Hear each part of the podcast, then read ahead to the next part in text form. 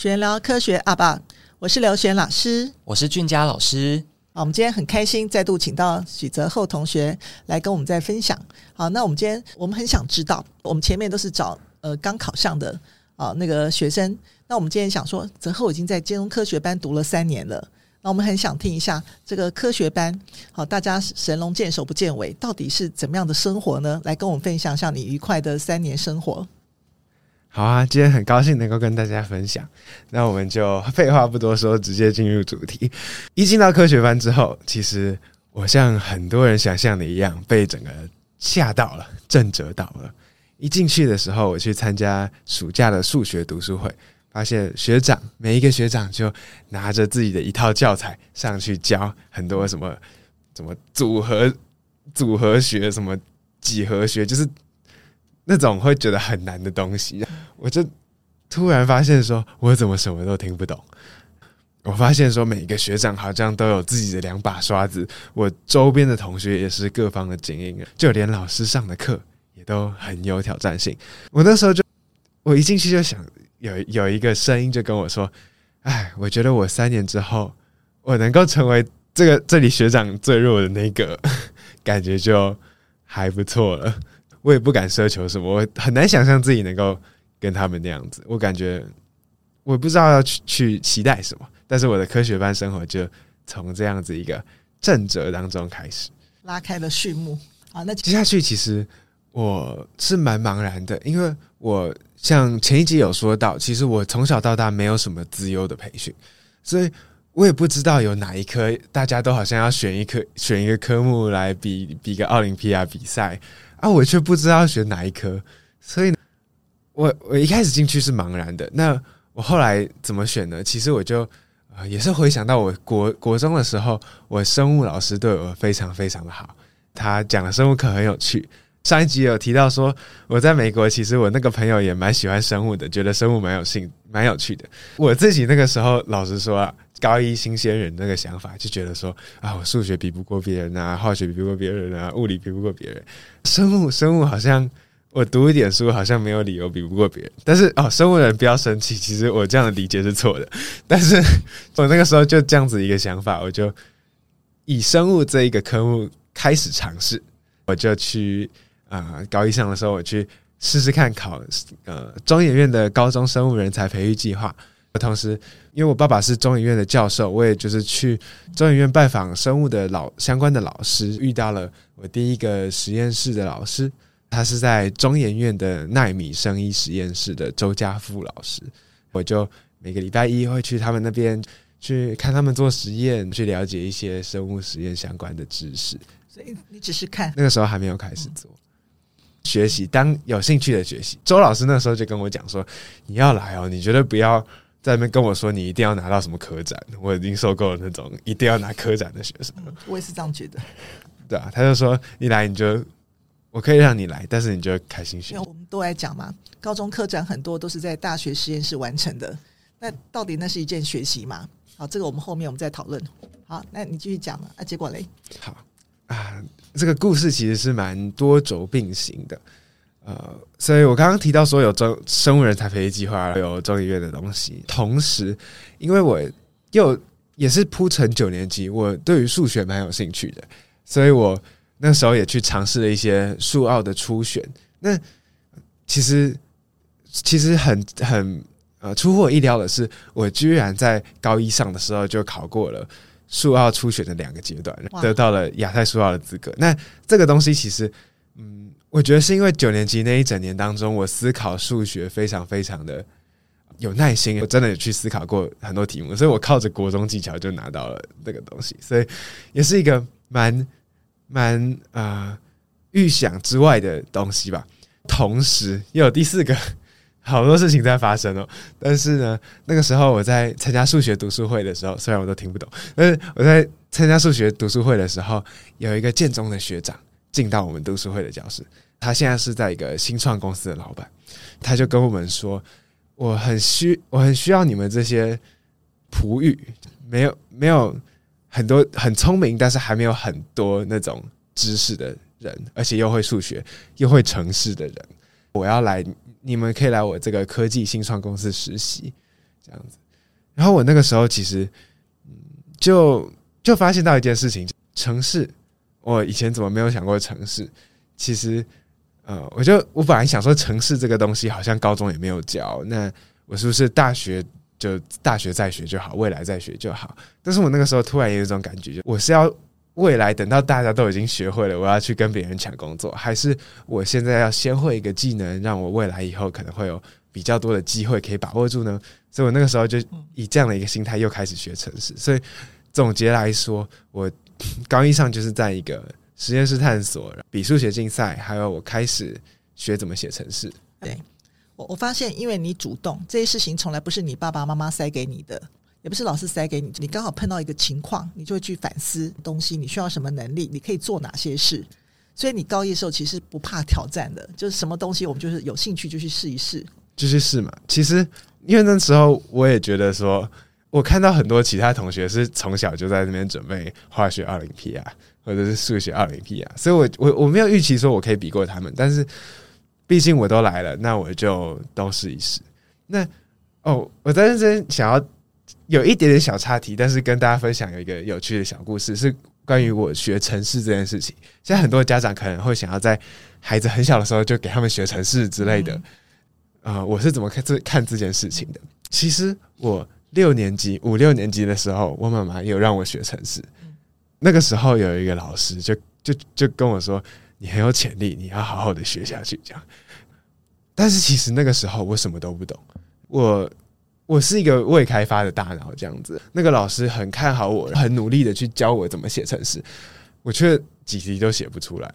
我其实那个时候蛮挫折的。我那时候就跟自己说，我以后绝对不要一整天坐在电脑前面，我不想写程式。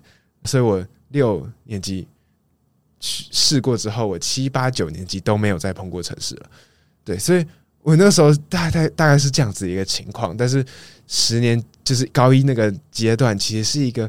让我重燃这个希望的时候，那在这一次的挑战，其实后来大家都知道，我学城市的经历是还蛮成功的，我拿到建中校队这样子。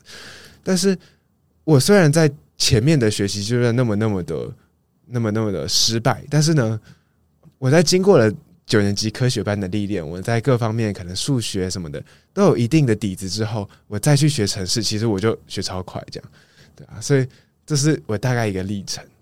很了不起耶，因为这种就是标准的后发先至，就比起人家从小学就开始写。但是问题是你，你看，你可以竟然可以进入校队，这很了不起耶！建中这么藏龙卧虎，是啊，建中校队是蛮难考的，你可以想象。那你还有哪些经历呢？接下去分享。我发现你的高中三年真的不是像我们想象中那样是个书呆子，你真的是非常非常的活跃。而且刚刚你才是高一上而已。一个学期内的事情而已啊，真的哦，有多充实？你看，还有还还有，我又去参加了模拟联合国，还有足球社。哦，被盛文拉过去模拟联合国？其实不是，嗯，不是盛文拉我的。其实我那个时候是跟他携手结伴一起去。然后我那时候对于模拟和联合国的想象，毕竟我之前在美国嘛，就觉得说，哦，我要有一个地方去。去了解一下不同面向的模拟联合国，可能是有政治经济的一些时事去探讨，可能是用英文要跟人家辩论、交友、打关系。这领域也是我没有尝试过，所以我也是去尝试。我也顺也也进入到建中模拟联合国。我一直以来其实也我也是金华的足球校队，所以我后来进到高中之后，也有持续的在足球这一方面精进这样子。对啊，所以就很多的事情都开始运作，是高一上。嗯，那你在这么繁忙的课业，因为科学班课业很多都是要自学的啊，或是超前的，你现在还学那么多东西，你高一真的过得蛮快乐的。是啊，其实我高一没有太注重课业，我可能断考前十天开始念的，就跟同学一起讨论一下题目啊，就是我没有。我段考大概就觉得说，我把这个内容学会就好了，我没有就是去把它就是题目一直刷，要很高分这样，没有，大概中间。我我们跟泽厚的聊天，我们发现他高一其实有好多好多事哦。这个请泽厚来跟我们继续分享一下。好，那这么多轴并行的情况下，后来到底发生什么事呢？我后来数学竞赛，其实我就说，好像我学到一个程度之后，我发现到我自己好像。有有一个坎有点跨不过，我觉得我也不是无限聪明这样子，所以好像有一些数学竞赛很直觉、很刁钻的题目，我很难去理解。有时候我会觉得说，嗯、我也我我开始有点不知道怎么办这样子，所以我后来我就暂时把数学竞赛放在一边，我比较多是着重在我比资讯竞赛那一方面。那资讯竞赛其实，呃，人家可能很多人都是从小学程式的，那我到底怎么是考？怎么考试？在高二考上建中校队？其实我是。我在我跟我另外一个同学叫静超，他一起我们一起找了一个很厉害的城市的老师，我们就从演算法，我们那个是叫演算法竞赛，演算法竞赛，呃，一周一周的学，从最基基本的几个演算法开始学。其实我们发现到一件很奇妙的事情，就是有了不错的数学还有逻辑底子，其实演算法你只要学个大概二十个概念。你就可以达到建中校队了。你只要精通那二十个概念，然后去练习这样子。所以我高一下的时候，我就去台大参加了一个叫“资讯之牙”培育计划，是台大资工办的一个高中生的资讯培育计划，也会有每周的课程这样子。所以我就在那里也是有不错的学习。好，现在时间轴又切换到实验上面。那个在中医院的实验到底发生了什么事呢？其实实验我一直都老实说，我们科学班是要做一个专题的，我会很想要去找到自己的一个专题。但是我这个时候我已经会写程式了嘛，我去生物实验室的时候我还不会写程式，现在我会写程式。我不太想要让我这两者太分开，我我有点不想要专题做一件事，竞赛做一件事没相关这样子，所以我后来一直很想要把我，我后来一直很想要把我。呃，资讯的能力也应用到生物上面，所以这个时候其实我就也开始在想转换跑道。我寒假的时候就转到了另外一间实验室，叫是台大的生科系的生物资讯实验室。因为我我又有点不想要舍掉生物，但是又想要用资讯，所以我就把这两个合在一起，就做生物资讯。我也是跟着那看那边学长怎么研究什么肺癌的基因啊，怎么从什么单细胞的什么。呃，RNA 序列里头去看，但是说实在，我没有你们想听的听起来那么厉害，我自己可能也看不太懂。但是其实就只是一个探索这个领域的机会，去看看这样子。所以我高一下学期大部分就是在这个生物资讯实验室，还有我花非常非常多的时间在练习我的演算法技巧。大概是这样，是我给自己的定位，其实是我要去装备自己一些能力。因为毕竟我那个时候什么都没有，所以我想要先扎实的有一些能力。我现在没有管未来要做什么，但是我知道这个能力会有用，所以我现在先扎实把它做。但是我觉得已经可以跟刚考上科学班的学弟妹们分享一个很重要的点，就是你刚刚提到，我觉得你真的包，尤其是你刚刚说你想要把你已经有城市的底子、资讯的能力跟你的实验，就是生物的部分做结合，是你可以操控的事情，你可以选择我要如何去结。呃，结合我的能力，我应该要往哪个哪个方向走？其这应该是叫跨领域结合专业。我们现在二十一世纪所需要的人才，其实发现自己其实有很多的决定权，对不对？如果你有一了解自己，知道自己的能力大概怎么样的话，你可以在科学班里决定很多的事情。这个时候，高一其实有另外一个小插曲，就是之前前一集有提到一个同学叫秉诺。他是我很好很好的朋友，我那时候跟他一起准备科学，他也是我们的学生啊。是啊，老师对他印象也很深刻，我很喜欢他。我那个时候，呃，我们都是清华的学生，只是他那个时候没有考上建中科学班，他后来就到了成功高中。那在我们一直都有保持很密切的联络，到高一下的时候，其实。他也发现说，他对于化学这个学科是很有兴趣的。老师这边有帮，也有帮他连接很棒的学长去教他这样子。然后高一下的时候，我就跟秉诺一起去台大的中研院去找一些化学教授去，呃，看要怎么指导他的实验。他也顺利的进到台大化学去，那中研院化学去做实验。所以我觉得这一整个路程当中，其实就像之前圣文。这样子无私的帮助我一样，其实我也是还蛮想要去把，如果我手边可以有机会接触到一些资源，去把它分享给我的一些好朋友，这样子也是我觉得是一个我生命蛮重要的一个部分。这样子，其实我发现我们这边的孩子，其实都具有一种性格，无私的奉献。就是没有把其他同学当成竞争者，而是大家共同走这一块路。就像讲过，一个人走或许可以走很快，但是一群人走可以走很远。我相信你们在我这边出来就是很好的朋友，真的。所以我他现在他现在还是继续努力当中。好，我们不一定之后有机会请比诺来分享他的历程。对，他也非常精彩。对他他的历程其实也蛮蛮有趣的。好，有现在时间就到了高一升高二的暑假，嗯，那个暑假是我整个高中的转捩点，我遇到了非常非常大的打击。这样为什么呢？那个时候，我我一直以来有没有发现，我刚刚在做实验的时候，其实我都一直还没有找到一个我自己能够自己研究下去的专题。其实我都是在。观察实验室的其他人去学一些技巧，我都以一个心态说，希望我可以装备一些技巧，让我之后有做研究的能力。但是在高一的暑假，突然就是那边的那时候实验室带我的学长就跟我说，呃，那时候他要离开，因为自己的生涯规划要去另外一个地方。原本我要做的那个专题，其实后来发现没有办法进行，这样。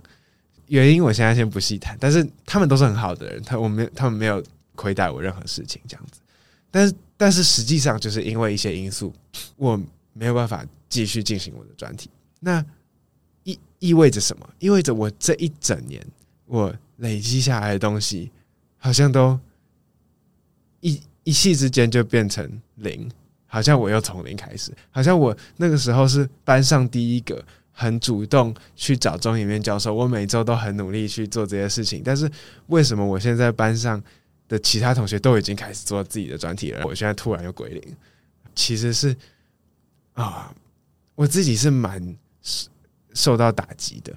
我都看到说，哦，秉诺都已经在他的化学实验室也做了下下脚了，我好像我现在什么都没有。我那时候很努力比资讯竞赛，但是因为我也是初学者，所以我也没有赢得什么样的奖项。所以我那个时候的感觉就是，我似乎一无所有。呃，其实对，所以其实我那个时候这个打击是蛮大的。嗯，但你如何走过幽谷，黑暗的幽谷？那个时候其实啊，我知道这个消息是在一个晚上。我那天晚上我就写信给很。知道我专题一直很照顾我的建中生物老师叫丽芬老师，我就写写 Messenger 给他，他就我就跟他说，我觉得我我我什么时候可以找老师谈一谈？我觉得我完蛋了，我好我好焦虑。那老师居然半夜十二点就就就陪我谈，他可能以为说我写写那些话是想不开，但是没有，但是他那个时候就啊、呃、很关心我，来跟我。了解我的情况是什么？在那个时间，其实丽芬老师他就，嗯，因为他是在建中教了很久的生物老师，所以他就连接了很多很多的人脉。我在暑假的时候，每隔两天，我就跟他可能有以前的建中学长，现在是在做生物资讯的，他跟我讨论说，你现在这个课题到底适不适合高中生？你如果要在这个领域研究，你应该往哪一个方向走？可能有其他的建中学长是在做资工系教授的，他可能就跟我连接到他，就跟跟我讨论说，现在可能可能你研究专题。总之，在那一整个期间，我可能甚至还去联络了我在美国的舅舅，他可能在 Amazon 工作这样子。我就是去每天就在找不同的东西，就虽然不知道什么时候会找到，但是我大概试了十几次这样子，我也不知道自己要试到哪里去。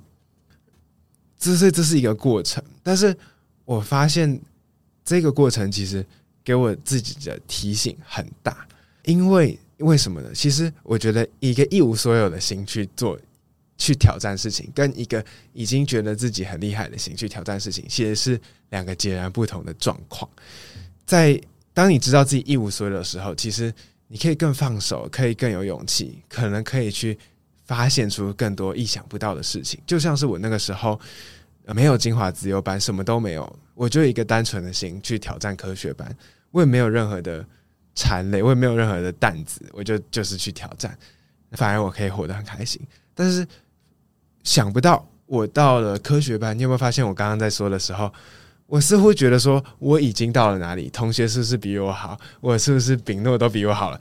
你知道吧？当你自己觉得自己已经有一定的实力的时候，却这个东西却让我成为了我一个的一个向前的阻力。再加上我之前去学生物的这些东西，说不定生物在这个时间点不太适合我，但是因为我一直又不想要去把以前的东西完全放掉，所以我就一直没有办法做一个真的很自由的选择。我都一直在想说，要怎么把未来的选择套到我已经有的东西上，反而也影响了我的决策，这样子。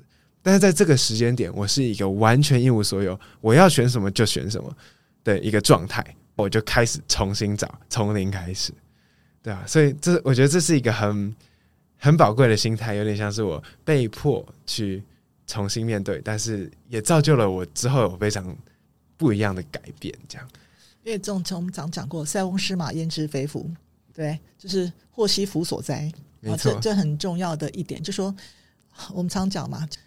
当你遇到这种状况，你一无所有的时候，你就只能有勇气往前走。其实我们就讲过，这种一个一个，我我们在二十一世纪，我们会遇到很多的挑战，很多事情不是在我们意料之中，我们也不晓得会发生什么事。但最重要是，我们要保持我们的勇气往前走。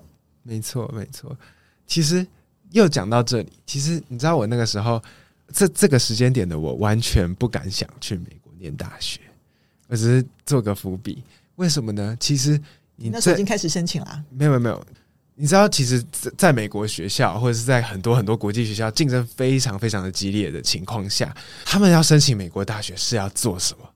他们履历那个课外活动一大堆，奖项一大堆，都是可能奥林匹亚又怎么样？就连去年，你知道，去年学长，呃，这样说不太好，但是很多得到奥林匹亚的学生也不一定能够申请到最好的学校。所以，让他们太多了，真的太难了。这这整个感觉就像是一个不可能的事情。我那个时候有什么？我努力了一整年的实验探索什么的归零了。而、啊、我竞赛，我也是初学者，我也跟那个什么资料的东西差太远了。我我根本没有任何东西，所以我那个时候其实我美国大学我也想都不敢想，我就我就只是完全没有任何的担子的去去做我现在该做的事，但是。你们等一下听就知道高二到底发生了什么事。啊，请说一下，我好好奇哦。高高二发生的事情，我现在回头看都觉得太扯了。从从零高二一整年就变到顶级，但是我我知道这一切，其实更让我发觉到说，不是很多事情不是靠我自己努力怎么样，而是不知道。我们会说上帝知道，只是。其实，所以我都一直以来都我我都很知道说，嗯，这一切绝对不是因为我真的比较聪明，或者是比较厉害，或是怎么样。其实我真的没有比人家厉害，是说真的。我到高一的时候什么都没有，但高二发生的那些事情，其实你们等下听就知道，会你会觉得很很奇很扯，但是很奇妙，这样子是一种恩典。对，真的是一种恩典。所以真的。我希望，我真的很希望大家在听的时候，不要觉得说，哦，又是一个什么很厉害的人来讲。其实我只是很想要再跟跟大家分享一个真实的追寻的历程，只是在跟大家分享，刚好我在这一路上经历了什么。这样，好，那那好，后来那个转捩点怎么发生的？有一次，我跟中央大学的蔡宗翰老师，他也是一个建中学长，我们他就跟我。给我看了一篇论文，那个论文是在讲什么？他就是在讲说，现在疫情的情况下，美国有一些心理学家在做问卷，发现说有些人的攻击性情绪提高了。那这个攻击性可能有言语、肢体的，可能有愤怒的，可能有敌意的。那在这整个情况下，呃，他们发现说，诶，攻击性情绪还有封城好像有关系，但是呢，他们却因为资料很少。所以没有办法去做一个因果关系的推论，这样。所以那个蔡宗翰老师就问我说：“诶，那你要不要试试看，用看能不能用呃你资讯的能力去分析社群媒体的资料，去帮助他们的研究，让他们研究可能看看是不是检验能够检验出符合的结果，还是发现不一样的东西。”我那时候一听到这个题目，其实我就眼睛一亮。为什么？其实它是一个。人们一个一个一个文字有没有攻击性情绪？它是不是一个非常啊、人都可以判断出来的东西？它是一个眼睛可以看得到的东西，比起什么 RNA 序列眼睛看不到，这个文字是人人眼睛看得到的，而分析这个东西，其实我觉得跟我们现在的处境也很有关系，很有趣，也是我现在有的资讯能力可以去尝试解决的问题。所以，当我发现到这样子一个问题的时候，我就决定说，嗯，我觉得这个问题值得研究。这个时候，我就开始了我另外一阶段。好，所以当我看到了这个题目是我非常值得研究了之后，其实，在那个时间点，我知道我要用到很多机器学习、神经网络的技巧，但是我什么都不会，所以那个时候我就也是从零开始。那个暑假，我每一天可能六六个小时之类上网看，从 MIT 的开放课程、台大的开放课程，然后是甚至网络上一些课程的平台，像是 Udemy，上面有很多不同教你一些实实用技巧的课程，我都去买来看。我那时候看了八套不同的课程，在一个暑假之内，也看了台大的李宏毅老师的机器学习，还有林轩田老师从一些机器学习的基础这样子。然后 Coursera 什么都有去看，在一个很短的时间内，我很努力的去了解到说我需要什么样的技能。那当然，其实呃，我我准备到一个程度，是我可以开始做实验，但是其实。机器学习背后的那个理论，其实是也是非常重要，需要去了解的。但是我在那个阶段，因为时间比较少，所以我还没有去了解。这也是我未来会去学的。但是总之，我也是从头开始努力的去了解这件事情，让我有新的能力。虽然我原本一整年想说我要培训做研究的能力，感觉都化为乌有，但是我暑假也是从头打起。这样，其实我觉得，嗯、呃，你不用。伤心，因为我觉得反走过必留下痕迹。你那时候你在实验室，你学的，你觉得你化为乌有，但其实你学了很多技巧，包括学习的态度，啊，进实验室该有的态度，做研究该有的态度跟流程。我觉得这个东西其实都不会消失的。是，其实啊，我刚刚讲化为乌有，其实不太好啦。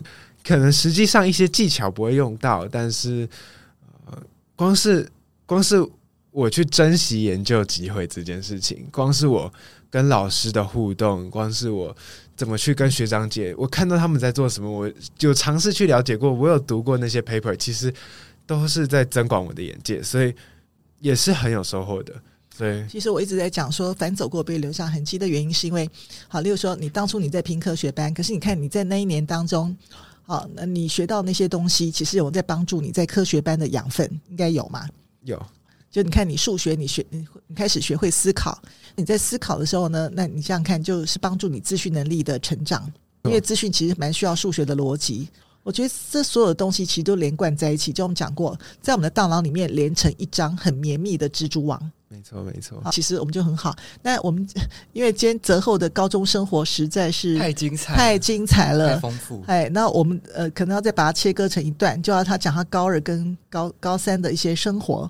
好，那我们下一集里面，我们再请泽厚来跟大家继续分享。因为今天请泽厚来，原因就是因为我我觉得泽厚很谦虚，他觉得他不是最优秀的人，但其实我一直很欣赏他，原因是因为他的生命历程其实带给很多人勇气。